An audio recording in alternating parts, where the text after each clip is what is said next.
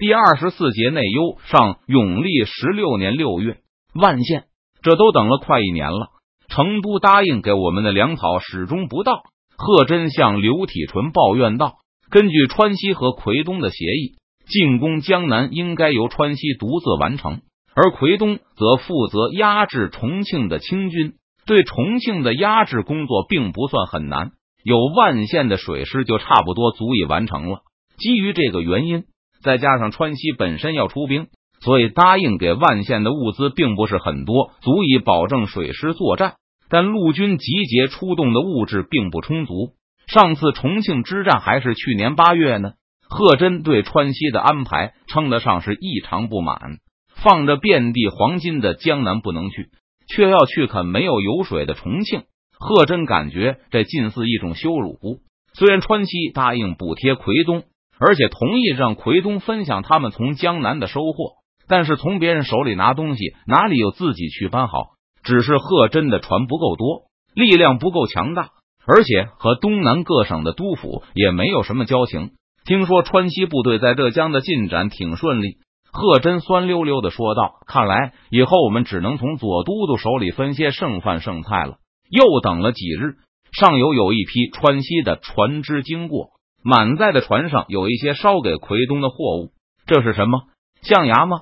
这么多！贺真看到成都军官送来的礼物后，吃惊的叫起来：“正是，这是保国公刚从云南运回来的。”成都军官笑着对委员会的诸侯们说道：“整整两大捆象牙，都是邓明指定要立刻给委员会成员送去的礼物。运货的船只上还装着好些中南半岛的货物，都是昂贵的宝石和象牙，一部分是明军缴获的。”一部分是从托运士兵手中抽的税，还有一部分是参战士兵托运的财物。士兵们在交给军队时，就同意让成都商行代他们出售。在贺真的强烈要求下，押送的军官不得不带着委员会的诸侯去货船上转了一圈。商行的伙计们也不愿意得罪这些将领，所以就允许他们在船上随便参观。有几个口快的伙计还告诉刘体纯他们。这只是第一批运回成都的战利品，据说后面的数不胜数。保国公的战事如何？刘体纯问起缅甸的情况，听说已经议和了，这也是刚刚快马送到徐州的消息。面前这位将领既是邓明的盟友，也是成都知府的副帅，川西军官自然不会隐瞒好消息。这个消息是快马一路送来的，左都督大概还要几个月才能带兵返回。川西军官走后。委员会的诸侯们看着大捆的礼物，还是贺真第一个开口。当初去打缅甸的时候，左都督还说这一仗没有什么油水呢。这句话其实是冤枉邓明了。邓明从来没有和委员会这么说过，只是成都人普遍认为缅甸是蛮荒之地，大部分人根本没听说过富饶的丽江河谷的存在。而这个印象也通过成都人传到了万县，让贺真他们有了类似的印象。左都督不让我们去打江南，也不带我们去缅甸。贺真抚摸着邓明送来的礼物，若是以前他能拿到这么好的几根象牙，一定会非常高兴。但现在却一脸的沮丧。这么好的一根象牙，运到湖广换十根金子没问题，还是因为我们是闯营的，嘴上不说，心里总是不愿意我们壮大的。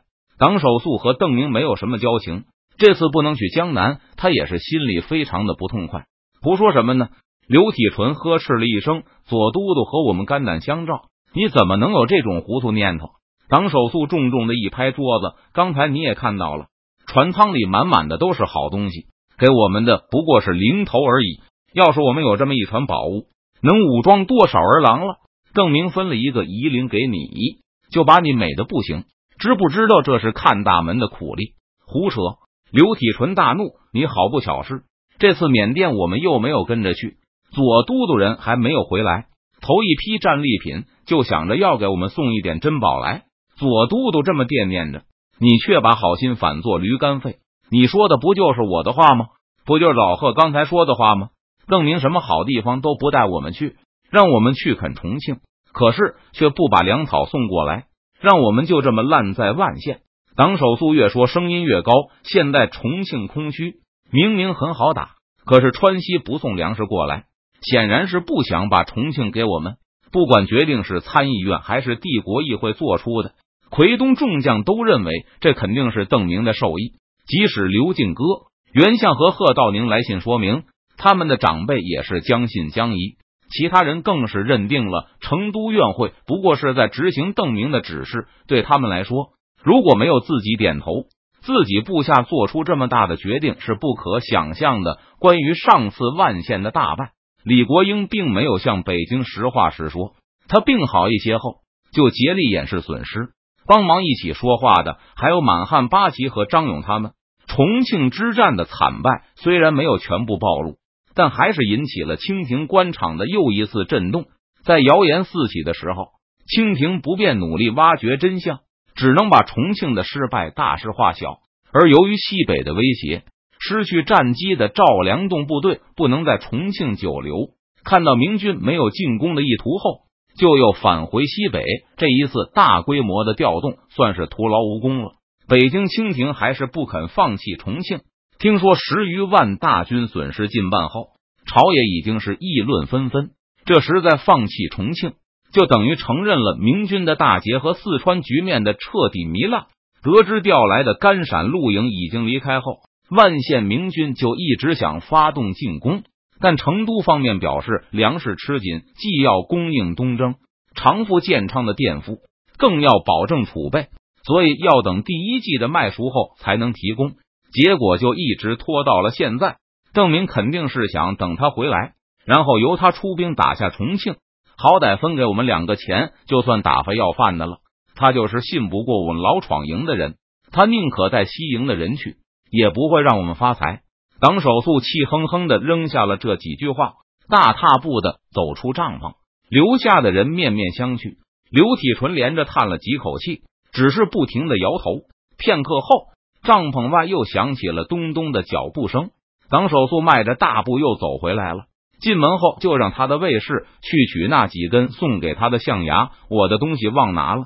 卫兵抱着洁白的象牙离开后，党首素又扔下了一句话才走，说好了开委员会，但第一个决议他就不执行。那这个委员会还有什么用？大家都感到十分没趣，默默的把象牙分了，然后各回各营。刘体纯坐在自己的营帐里琢磨了一会儿，就起身直奔元宗帝的衙门。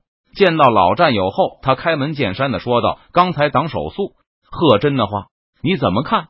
党首素和邓提督不熟，贺真更是个小心眼。元宗帝安慰刘体纯道：“提督为人如何，你我心里还不清楚吗？再说成都那边不是也说的很明白了吗？现在根本是刘耀他们一伙人自作主张。”没有邓提督的授意，算了，我不和你争这个。但人是会变的，老哥哥，将来三太子登基了，他会善待我们的，对吧？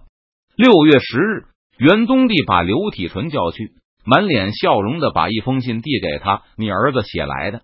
他说，成都的院会已经把库存清点完毕，同意拨给我们粮草了，正在装船。这倒是个好消息。”刘体纯仔细的看过书信。微微点头，小老虎也来了，据说一会儿就到。他的军队已经过了夔门。